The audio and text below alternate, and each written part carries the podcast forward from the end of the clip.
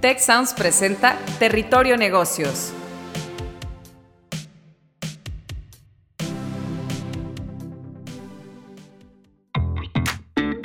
Bienvenidas y bienvenidos a un episodio de Territorio Negocios. Gracias por escucharnos y sumarse a la conversación con el hashtag Territorio Negocios. Mi nombre es Eva María Guerra, directora del MBA EGADE y delegada de UNC Charlotte MBA in Global Business Strategy, ambos programas de EGADE Business School. Y con mucho gusto, pues en este episodio los estaré acompañando como moderadora de este tema sobre incentivos para emprendedores. Y bueno, para conversar sobre este tema, tenemos como invitados a Guillermo Villegas, cofundador y Chief Marketing Officer de C-Brands, y de casa, por supuesto, el doctor Cristian Granados, profesor consultor del Departamento de Innovación y Emprendimiento de GADE Business School.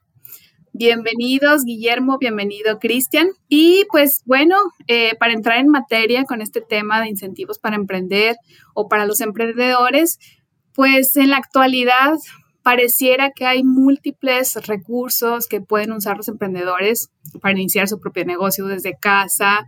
Hoy se tiene disponible un abanico de herramientas digitales que pueden ayudarlos a poner en práctica, a poner en marcha su idea, su, proyecto de negocio. Sin embargo, en México no hemos logrado despegar en temas de sobresalir, digamos, en cuanto a emprendimientos. ¿Qué es lo que estaría limitando este crecimiento de los emprendedores? ¿Será un tema multifactorial? ¿Será acceso a tecnología, financiamiento? ¿No hay políticas de apoyo? Digo, solo por mencionar algunas de las posibles razones. Ustedes son los expertos. No obstante, pues bueno, en este episodio queremos enfocarnos en profundizar sobre los incentivos que existen hoy para los emprendedores en México y pues los que deberían de existir para apoyar en nuestro ecosistema emprendedor. Entonces, Empezando, digamos, con una perspectiva macro, ¿qué les parece? Iniciamos por Cristian. Eh, México, comparado con otros países eh, de su entorno, tiene un panorama favorable de emprendimiento. ¿Cómo, ¿Cómo lo ves? ¿Qué tan bien o qué tan mal lo estamos haciendo con respecto a otros países? Hola Eva, un gusto, un gusto para todos a los que nos están escuchando. Este, la verdad que este tema es, es muy interesante y no hay que dejarlo como algo eh, anecdótico, ¿no? Como algo, ah, mira qué interesante esto de hablar del emprendimiento, sino que hay que entender que el emprendimiento es uno de los principales factores de crecimiento económico. El emprendimiento es lo que va a hacer que en 10 años muchos de los mexicanos tengamos mejores empleos, mejor calidad de vida. Y con respecto a la pregunta que hacías de si México realmente tiene condiciones favorables con respecto a otras regiones en América Latina o países en, en América Latina, sí, en general podemos decir que sí de hecho, es uno de los países con mayor emprendimiento en América Latina. Eso no quiere decir que somos un país maravilloso para emprender o el mejor país. Creo que para entender eh, si en México existen las condiciones favorables, tenemos que entender que el principal factor para que exista, o los principales factores para que exista emprendimiento en el mundo, eh, más allá de las anécdotas que otros puedan decir, sino lo que tenemos como evidencia son las instituciones que le llamamos las instituciones formales y las instituciones informales. Las instituciones formales son aquellas cuestiones más bien sociales o culturales o de creencias que hacen que el emprendimiento realmente sea un factor eh, importante dentro de la sociedad. Por ejemplo, si los mexicanos consideran que es muy riesgoso, si los mexicanos consideran que es una buena opción eh, eh, de carrera de vida, si las familias lo promueven, si dentro de, nuestra cultura, por así decirlo, es algo que se impulsa. Esos son los factores, digamos, informales o las instituciones informales. Y las otras les llamamos instituciones formales, que son todas aquellas reglas del juego, las leyes, por así decirlo, la disposición de capital de riesgo, eh, la educación, etcétera, que promueven el emprendimiento. En México, desafortunadamente, ni las instituciones formales ni las instituciones informales promueven el emprendimiento. Solo para darles algún dato, eh, pues en México, por ejemplo, eh, la percepción de que emprender es difícil o es eh, muy riesgoso, pues es muy alta con respecto a otros, a otros países de la región. por ejemplo, en una encuesta, el 40% de los países en América Latina el 40% de la población de América Latina consideraba que era muy riesgoso y en México es hasta el 60% de la población considera que es muy riesgoso. En México, por ejemplo, eh, aunque sí hay disposición de capital de riesgo cada vez más, Por otra parte, es muy difícil abrir una empresa. Todavía tienes que ir presencialmente, todavía tienes que empezar a pagar de forma muy rápida impuestos y eso limita entonces la capacidad de emprendimiento. Y por otro lado, también la corrupción, que es un factor, eh, digamos, no una institución no formal, pues disminuye drásticamente el emprendimiento si tú eh, puedes corromper y con eso, eh, o pagar mordidas y con eso hacerlo más fácil, pues ¿para qué emprender creando algo innovador o creando algo con mayor valor o con, mayor, este, con mayores posibilidades de, de crecimiento? Entonces, en general podemos hablar que instituciones formales e informales no muy buenas en México, sin embargo, dentro de la región de América Latina es uno de los países con mayor intención de emprendimiento. Excelente, muchas gracias, Cristian. Qué interesante que en México el 60% cree que emprender es riesgoso. Wow. Y bueno, me llama la atención este, este punto que comentas sobre el tema de, la, formalidad, de abrir, de abrir una empresa, todos los requisitos. Si te parece, pasamos con Guillermo respecto a este tema gubernamental o de trámites. Guillermo, en los últimos años hemos visto cambiar el foco en cuanto a la promoción del emprendimiento por parte de los poderes públicos en México. ¿Hay menos recursos que antes? Eh, ¿Consideras que qué tan fácil resulta la cuestión administrativa, legal, de registro de marcas al momento de iniciar un negocio? Esta parte formal que hablaba eh, Cristian. Claro, buenísimo, eh, Eva.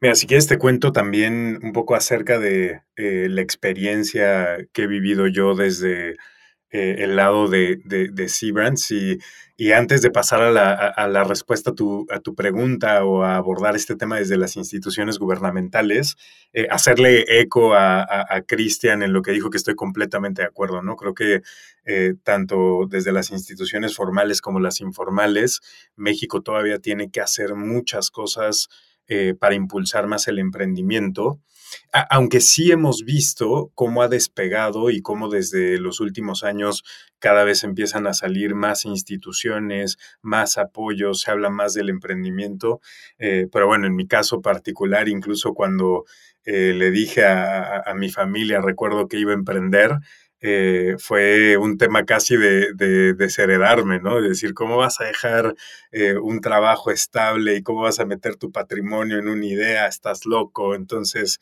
eh, se vuelve algo bastante complejo que después podemos tocar. para, para, darles un poco de contexto, cuando nosotros arrancamos eh, y en ese momento no éramos Seabrands, ¿no? En ese momento éramos Luna, eh, como una marca nueva que además arrancaba eh, prácticamente en canales digitales. Eh, nos topamos con varias cosas, ¿no? Lo primero es muchos trámites bastante burocráticos. y la verdad es que fue, fue algo engorrioso para nosotros lograr sacar adelante todos estos trámites. Tienes poca información, eh, un poco entendimiento y hay muchas cosas que te pueden jugar en contra, ¿no? Vamos desde lo básico, ¿no? Desde eh, hacer la constitución formal de la empresa, tener tu acta constitutiva, protocolizarla, hasta cosas que, son más necesarias como los trámites que tienes que hacer ante el SAT.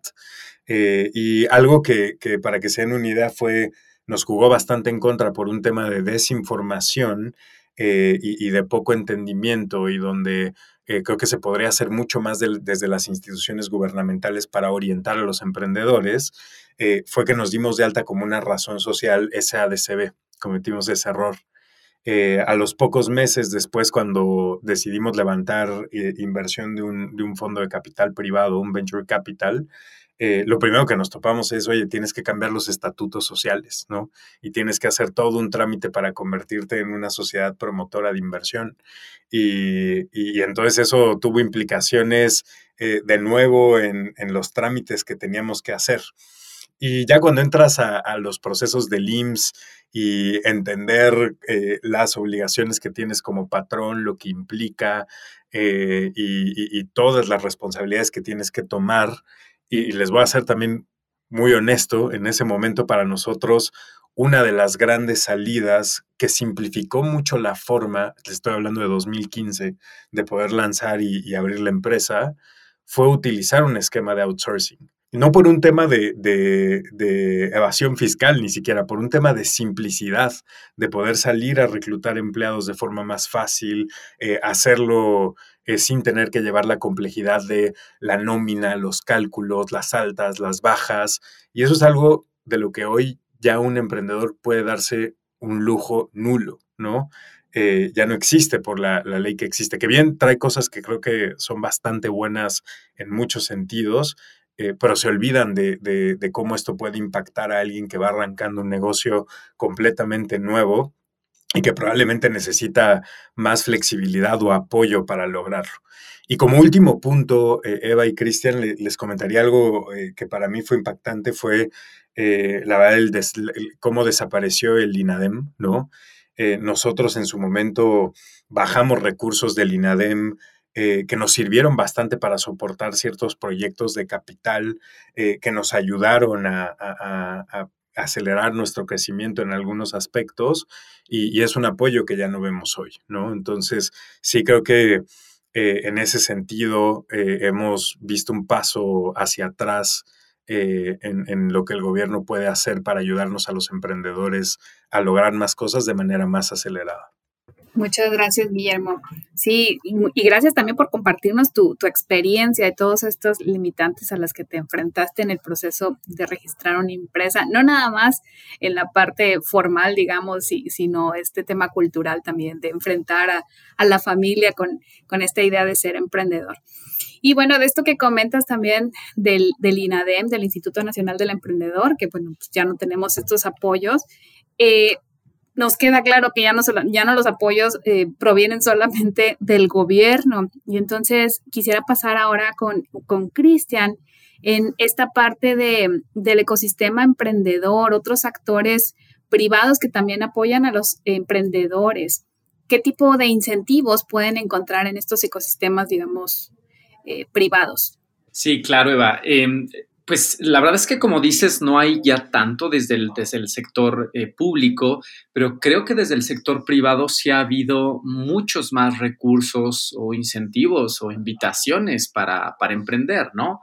En primera instancia, pues tenemos el capital de riesgo que sabemos que en México ha aumentado en los últimos años y lo podemos ver en nuevos unicornios o empresas que están pues por una valoración arriba de los mil millones de dólares, que no significa que eso valgan, sino que o que eso vendan, sino que más bien que el capital de riesgo ha considerado, pues que eso valdrá en los próximos años. Entonces la han valuado en esa, en esa cantidad y ha habido pues una apuesta por esas empresas. Ahora creo que tenemos, hasta donde me queda, habían 10 unicornios y eso ha sucedido en los últimos cuatro años en México. Y pues ese capital de riesgo viene especialmente de Estados Unidos, eh, de, Inglaterra o de Inglaterra especialmente, poco de capital de otras partes y eso no existía hace cinco o seis años, ¿no? Entonces, pues el capital de riesgo creo que sin duda es un gran, gran factor, pero el capital de riesgo también está muy enfocado hacia, pues, eh, todos todas las áreas como de, desarrollo de software, aspectos digitales, por ahí un poco a lo mejor en, en, transporte o en energías limpias, pero hay muchos otros sectores que también se quedan, se quedan fuera ¿no? Y eso creo que es, un gran, es, una, es una gran área que el sector privado debe de, debe de intentar resolver, porque si no tenemos el incentivo público para, para emprender en áreas como, por ejemplo, salud, temas de desarrollo sustentable o base la pirámide, si no tenemos el apoyo desde lo gubernamental, pues entonces tendrá que venir desde lo privado, pero si el privado lo que está obviamente persiguiendo es el retorno rápido, pues entonces perderemos la oportunidad de desarrollar emprendimientos en aquellas áreas de la economía que lo necesitamos. Por otro lado, creo que también muchas incubadoras corporativas o programas de emprendimiento o aceleramiento pues existen e incluso son gratuitos o, eh, podemos hablar de pues más challenge, endeavor, este, bueno, un montón de, aceleradoras o de programas que ayudan a los emprendedores a, a escalar o a empezar con una idea muy sencilla. Entonces, creo que desde el capital de riesgo, el apoyo para aprender o para acceder a networking o para acceder al desarrollo de skills, pues sin duda el sector privado lo ha, lo ha, hecho muy bien. Y pues desde el sector público vemos, vemos un poco que aunque yo sí creo que el sector público debería de enfocarse más bien, o el, o el gobierno, en establecer muy buenas reglas del juego para que sean parejas para todos más allá de, dar dinero, ¿no? Porque el gobierno al final no es, no es capital privado, no da eso. Claro, y me encanta esto que mencionas del networking precisamente porque pues también el, conectar con otros emprendedores y conocer estas mejores prácticas pues nos va a ayudar. Y eh, Guillermo, este, continuando con esto, pues pese a las limitantes que tenemos como país y siguiendo con este tema de networking, pues sabemos que existen casos de éxito de estos emprendedores mexicanos que incluso han trascendido fronteras. ¿Algún ejemplo que nos quisieras compartir o qué podemos eh, o qué debemos aprender de ellos y ellas? No, buenísimo, eh, Eva. Y, creo que hay varios ejemplos de emprendimientos que han trascendido fronteras en, México y recientemente en los últimos años, eh, con todo este surgimiento de eh, el, boom de, unicornios del que hablaba Cristian, eh, tenemos el caso de, de Kavak, por ejemplo, ¿no? que se fue a Brasil, ahora, ahora están operando este, también desde Brasil con un crecimiento bastante interesante, empresas como Ben Frank también que llegaron a Chile, están expandiendo hacia allá sus horizontes, entonces Creo que hay varios ejemplos de eh, empresas mexicanas eh, que están logrando salir, que se están tratando de probar en otros lugares de Latinoamérica.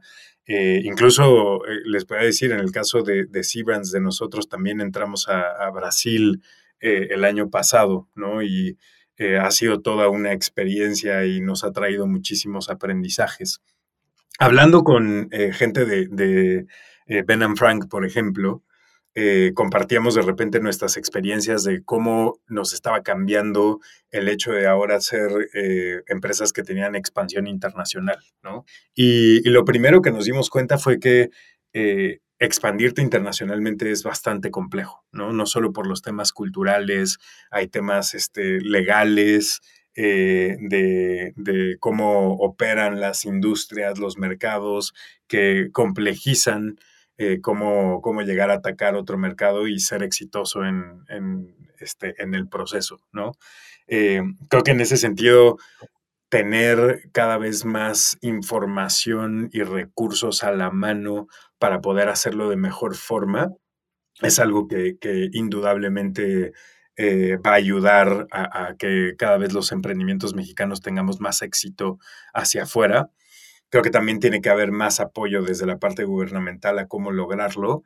Y, creo que le existe desde la parte del networking, ¿no? Y ahí eh, me gustaría retomar el, el, tema de estos grandes actores desde la parte privada que están teniendo un rol importante en ese sentido. Particularmente nosotros hemos encontrado muchísimo apoyo desde la red de Endeavor. Eh, que Endeavor México me parece una organización que ha crecido y se ha desarrollado tremendamente en los últimos años con la cantidad de emprendedores que están apoyando, que ahora son parte de la red, eh, la calidad también de los emprendedores que han llegado. Varias de estas empresas que son eh, unicornios de México pertenecen a la red de Endeavor y, no solo de México, sino también los unicornios latinoamericanos ¿no? y, de otras partes de mercados emergentes.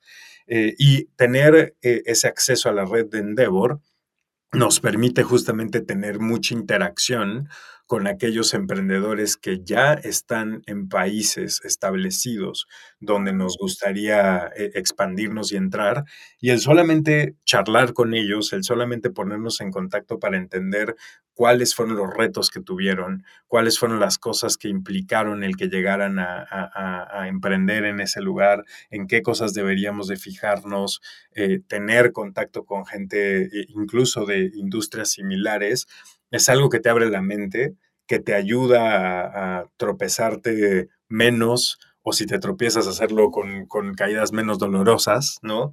Eh, y creo que es algo que, indudablemente agrega muchísimo valor. Entonces, a ese punto, Eva, creo que aprender de quienes lo están haciendo, ¿no? Eh, de quienes ya están en los mercados eh, externos es algo que eh, sin duda alguna le agrega muchísimo valor al, emprendedor mexicano y, que cada vez más tenemos que tomar en cuenta ¿no? y abrirnos en, ese sentido. Buenísimo. Y pues estamos llegando al final de este episodio. Me quedo con esta idea de que debemos promover una cultura de emprender eh, desde las instituciones informales y formales capacitar, capacitarnos sobre todos los trámites que tenemos que hacer para lanzar una empresa, conocer las alternativas que podemos tener para capitalizar, para acelerar una idea, una nueva empresa desde la parte privada.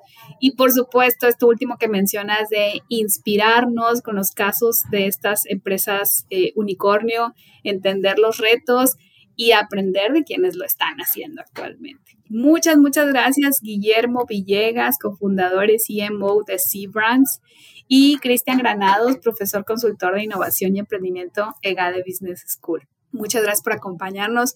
Fue una conversación eh, excelente. Espero que pronto podamos tener la oportunidad de coincidir nuevamente.